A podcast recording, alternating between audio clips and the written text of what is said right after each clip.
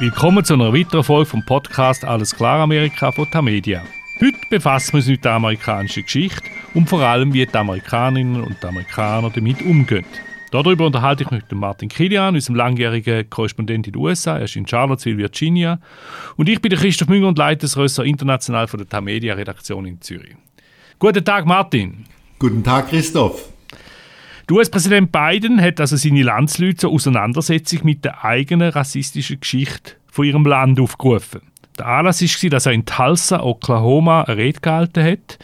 Dort ist vor 100 Jahren, am 1. Juni 1921, ein brutales Massaker an den Schwarzen durchgeführt worden. Und zwar hat ein weißer Mob im Viertel Greenwood, so heißt das Quartier, äh, nach Schätzungen rund 300 schwarze Menschen umgebracht. Und 10.000 Leute sind obdachlos weil das ganze Quartier abgebrannt worden ist.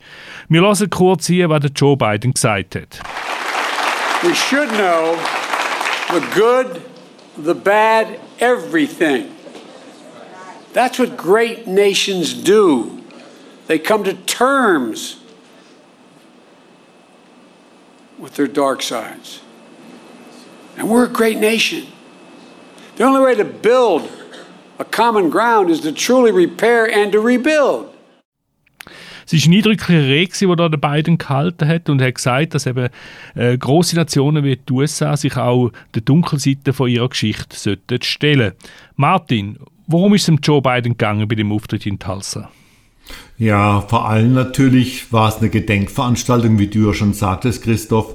Äh, vor 100 Jahren war dieser grauenhafte Massaker, 1250 zerstörte Häuser und ein Kultur- und Finanzzentrum des schwarzen Oklahoma wurde zerstört. Und er wollte eben diesen Jahrestag benutzen, um auch auf die Gefahren aufmerksam zu machen, die der amerikanischen Demokratie drohen. Er hat auch nochmal auf den Sturm aufs Kapitol am 6. Januar hingewiesen und eben auf generelle Angriffe auf die Demokratie, gerade auch auf die Wahlrechte der Menschen. Insoweit war Tulsa eben auch ein Anlass, mal einen größeren Blick zu wagen auf den Zustand der amerikanischen Demokratie und die gibt nicht nur nach Ansicht des Präsidenten Grund zur Sorge. Jetzt kommt die Rede gerade zu einem Zeitpunkt, wo sich die Amerikaner und die Amerikanerinnen streiten über ihre Geschichte. Worum streiten sie da genau? um eigentlich alles, Christoph. Es geht eigentlich um die amerikanische Geschichte. Die Republikaner wollen eben die traditionelle Deutung der amerikanischen Geschichte bewahren, also eine heroische Nation, äh, ein Licht im Dunkel, ein Leuchtturm auf dem Hügel, wie die Puritaner sagten und wie Ronald Reagan auch sagte, an dem es nichts zu bemäkeln gibt. Tatsächlich aber, wie wir alle wissen, ist die amerikanische Geschichte auch von schrecklichen Dingen geprägt worden. Die Versklavung von Afroamerikanern, der Sklavenhandel, dann die nahezu Ausrottung und die Zurückdrängung der Ureinwohner auf unwirtliche Gegenden in ihre Reservate und eben der fortdauernde Rassismus. Das sind alles Dinge, die nun im Zuge der Ermordung von George Floyd im letzten Jahr in Minneapolis wieder hochgespült worden sind. Und es wird nun eben heftig darüber gestritten, wer die Deutungshoheit über die Geschichte haben soll. Die Demokraten haben natürlich sehr viele schwarze und braunhäutige Wähler in ihren Reihen. Da geht es darum, dass man diese Geschichte aufarbeiten muss, dass man ehrlich sein muss, wie ja auch Joe Biden in Tulsa sagte. Die Republikaner andererseits wollen das eigentlich nicht. Hat das bereits, die Debatte, hat die bereits konkrete Folgen in der Politik? Tatsächlich hat es die und es gibt zum Beispiel Bestrebungen in republikanisch regierten Bundesstaaten wonach das Unterrichten von Critical Race Theory, kritischer Rassentheorie, das ist eine Lehre, die besagt, dass Rassismus eigentlich systemimmanent ist in den Vereinigten Staaten. Das Lehren dieser Anschauung in den Schulen soll verboten werden, was natürlich völliger Unsinn ist, aber es lässt sich eben daran erkennen, wie bitter diese Debatte geführt wird und wie weit eben die Kluft geworden ist zwischen den beiden Seiten. Spielt es denn gar keine Rolle, was Historikerinnen und Historiker sagen zu den Themen, die du angesprochen hast? Das spielt schon eine Rolle, aber Historiker und Historikerinnen sind eigentlich fast hundertprozentig der Meinung, dass diese Geschichte, also die dunklen Seiten der amerikanischen Geschichte aufgearbeitet werden müssen. Sie sehen den Rassismus in der Vergangenheit. Sie haben ja auch die amerikanische Geschichtswissenschaft, die Geschichtsschreibung hat in den letzten 40 Jahren enorme Fortschritte gemacht, bewundernswerte Fortschritte, gerade auch bei der Überlieferung von Geschichte, also Oral History, gerade auch bei schwarzer Geschichte, was äh, das Leiden der Afroamerikaner in diesem Land angeht. Und deshalb sind natürlich Historiker fast unisono der Ansicht, dass diese dunkle Seite der amerikanischen Geschichte tatsächlich aufgearbeitet werden muss. Jetzt ist das ja eigentlich nicht die erste große Debatte in der amerikanischen Geschichte. Bereits in den 70er Jahren nach dem Vietnamkrieg ist heftig gestritten worden. Da sind sich Revisionisten und sogenannte Traditionalisten daher gelegen. Also die einen haben ein traditionelles Geschichtsbild äh, angehangen, die anderen haben das hinterfragt. Man kann das einfach erklären am Beispiel von der Atombombe. Traditionalisten haben gesagt, das ist nur eingesetzt worden, die Waffe, um den Zweiten Weltkrieg zu gewinnen und zu beenden. Die Revisionisten wiederum haben gesagt, ja, mit dem hat es gerne nichts zu tun gehabt. Das ist ein Signal die Sowjetunion. Der Kaltkrieg ist bereits ausgebrochen äh, Mitte 1945.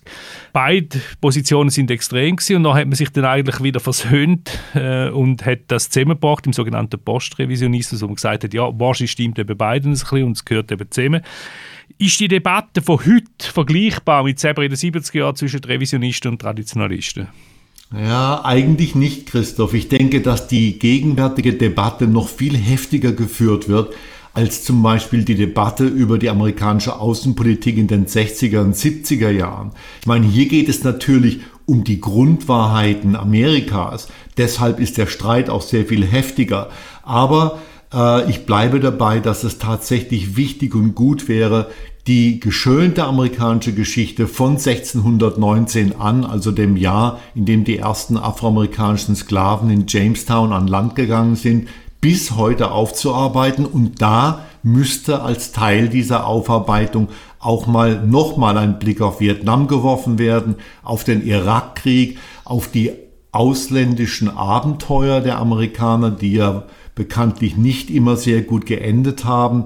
Es steht da einiges an und die Frage ist eben, ob es genug Willen gibt, dass man gemeinsam an diese Geschichte herangeht, sie sorgsam nochmal untersucht, sie aufarbeitet, die Schönungen wegarbeitet. Ich habe meine Zweifel, dass das äh, in den nächsten Jahren tatsächlich glimpflich ausgehen wird. Ich glaube, dass das ein ganz, ganz, ganz großer Zankapfel zwischen den Parteien werden wird. Ich denke sicher äh, Parteien schon. Auf der anderen Seite, meine, die Amerikaner haben extrem gute Historiker, extrem gute Universitäten. Es lässt sich dort, äh, das habe ich selber erlebt, gut forschen. Äh, von der Wissenschaft her denke ich, wird da einiges laufen. Aber die Debatte um die Geschichte, wo du gesagt hast, wo die Parteien wird ergreifen, ist nur das eine. Es scheint nämlich generell, dass, ein, dass der Biden so ein bisschen seinen Anfangsschwung verloren hat. Oder täuscht der Eindruck? Nein, du hast recht. Es hat äh, tatsächlich im Moment den Eindruck, dass einiges ins Stocken geraten ist. Das sehr wichtige Gesetz über die Bewahrung der Wahlrechte und die Ausweitung der Wahlmöglichkeiten liegt auf Eis. Ähm, genauso wie die Untersuchungskommission, die den Sturm auf das Kapitol untersuchen soll am 6. Januar, die ist äh, auch nicht zustande gekommen wegen republikanischer Bedenken.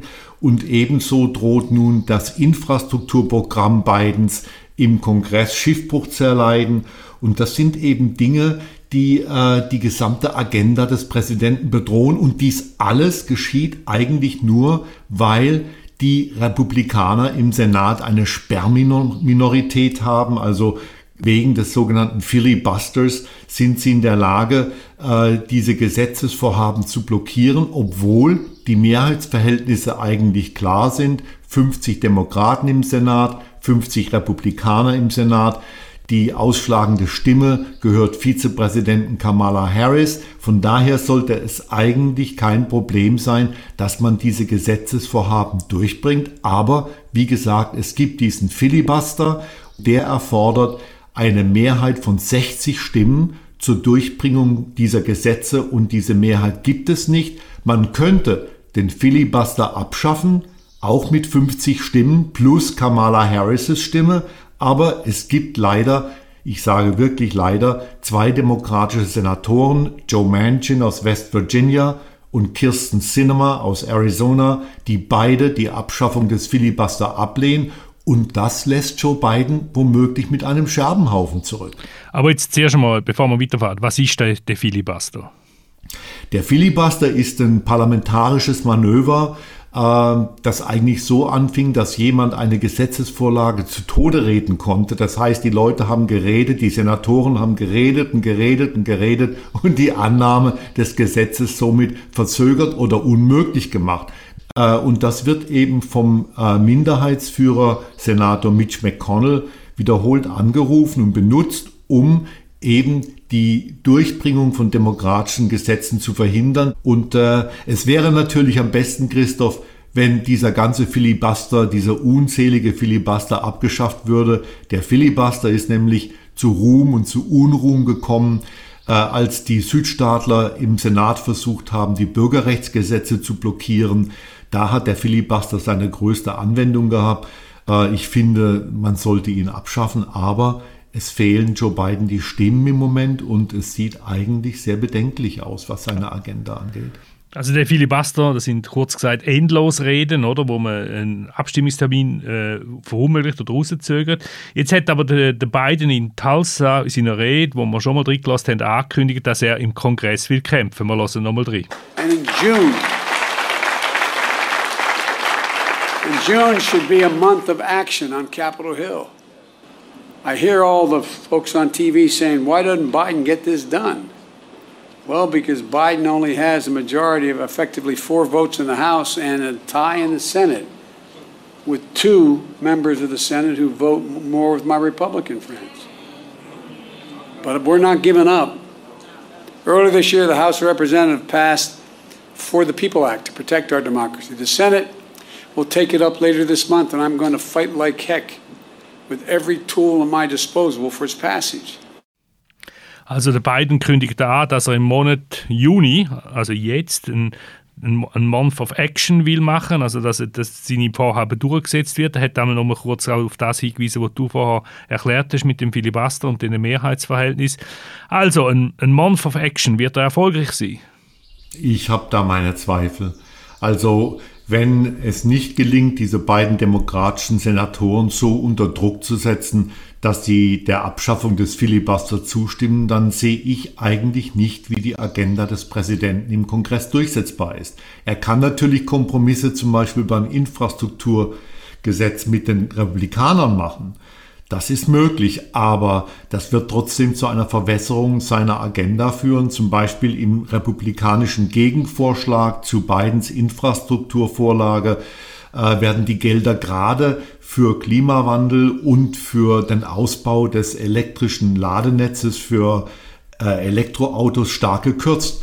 Das will Biden natürlich nicht, aber vielleicht bleibt ihm am Ende keine andere Wahl, als solche Kompromisse einzugehen, um wenigstens einen Teil seiner Agenda zu retten. Also wir haben die Geschichtsdebatte, wir haben den Knatsch im Kongress und zu allem anderen steigt jetzt noch im Land Kriminalität. Das ist weniger an Biden sein Verschulden, sondern eigentlich das von den Bundesstaaten sind zuständig für die Polizei. Zuerst, bevor wir über das reden, weshalb steigt jetzt gar Kriminalität an? Das ist nicht ganz klar, Christoph. Es gibt also wahrscheinlich mehrere Gründe. Vielleicht auch hat es mit der Pandemie was zu tun. Es hat vielleicht auch damit was zu tun, dass äh, die immer noch gerade bei Minderheiten eine große Arbeitslosigkeit herrscht. Es hat aber auch damit zu tun, dass äh, die Anzahl der verkauften Schusswaffen durch die Decke durchgegangen ist. Wir haben Rekordzahlen an Schusswaffen hier. Äh, noch nie sind so viele Schusswaffen verkauft worden wie während der Pandemie. Und man muss natürlich auch sagen, dass ein Gutteil dieser Schusswaffenkriminalität ähm, gerade von Afroamerikanern begangen wird. Es ist ein Tabu, denke ich, innerhalb der afroamerikanischen Gemeinschaft, äh, dass man so nicht als Tabu behandeln sollte. Betrifft das eigentlich auch dieses beschauliche Charlottesville, wo du wohnst? Leider ja. Ja, leider ja, Christoph. Wir hatten äh, sehr viele äh, Schusswaffenauseinandersetzungen hier in den ersten fünf Monaten und zwar derart stark, dass die Polizei äh, die Community, die Gemeinschaften dieser Stadt aufgerufen hat, mitzuhelfen, um das zu stoppen. Es haben sich auch äh, in der schwarzen, in der afroamerikanischen Gemeinschaft Gruppen gebildet, die diese Gun Violence, diese Schusswaffengewalt bekämpfen wollen. Aber auch in Charlottesville haben wir das gemerkt äh, in den letzten Monaten. Ja, man muss wissen, das ist eigentlich eine friedliche Kleinstadt, eine Universitätsstadt. Aber eben der linke Flügel von beiden seiner Partei äh, fordert immer noch, dass man der Polizei so das Geld wegnehmen soll. Ist eigentlich schon eine ziemlich bedenkliche Forderung muss man sagen, ja. Es ist auch eine unsinnige Forderung. Man muss die Polizei ganz klar reformieren hier. Die Polizeistrukturen müssen reformiert werden. Aber vielleicht erfordert das mehr Geld. Und wenn man gute Polizisten anheuern will, muss man ihnen auch mehr bezahlen als das, was viele Städte ihnen im Moment bezahlen. Aber natürlich politisch ist diese Forderung Defund the Police, ist natürlich Dynamit für die Demokratische Partei. Wir haben die Umfragen, wir wissen genau, dass parteilose Wähler, unabhängige Wähler überwältigend gegen diese Defund the Police Bewegungen sind. Und äh, ich weiß, dass innerhalb der Demokratischen Partei die Strategen der Partei, dass denen die Haare zu Berge stehen wegen, dieses, wegen dieser Forderung. Äh, wenn das wirklich weiter offensiv vertreten wird, dann glaube ich, könnte es sehr, sehr unangenehme politische Konsequenzen für die Demokratische Partei haben. Sieht man schon gewisse politische Folgen bereits jetzt? Äh, man sieht sie noch nicht. Es gab erste Stimmen, die gewarnt haben, dass bei einer Sonderwahl in Neumexiko für, den, für das Repräsentantenhaus die demokratische Kandidaten verlieren könnte, weil ihr republikanischer Opponent immer wieder auf, die, auf den Anstieg der Verbrechen in der Großstadt Albuquerque in Neumexiko hingewiesen hat. Und das ist nicht passiert. Die Demokratin hat gewonnen, aber trotzdem wie ich sagte, bei demokratischen Strategen gibt es fast einhellig die Überzeugung, dass dies der Partei großen Schaden zufügen könnte. Und was heißt das für Kongresswahlen in anderthalb Jahren? Also ist wahrscheinlich auch ein großes Thema denn, oder? Ja, eben, natürlich. Es ist völlig klar, womit die Republikaner diesen Wahlkampf in zwei Jahren führen wollen.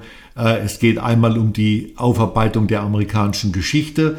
Das soll verhindert werden in dem Ausmaß, wie die Demokraten das wollen. Also Nestbeschmutzung wird ihnen da vorgeworfen. Und zweitens wird die Kriminalität im Zentrum dieses Wahlkampfs stehen. Vor allen Dingen, wenn die Zahlen in den Metropolen nicht wieder zu run runterkommen, sondern die Kriminalität weiter ansteigen wird in den Großstädten, aber auch in kleineren Städten wie Charlottesville.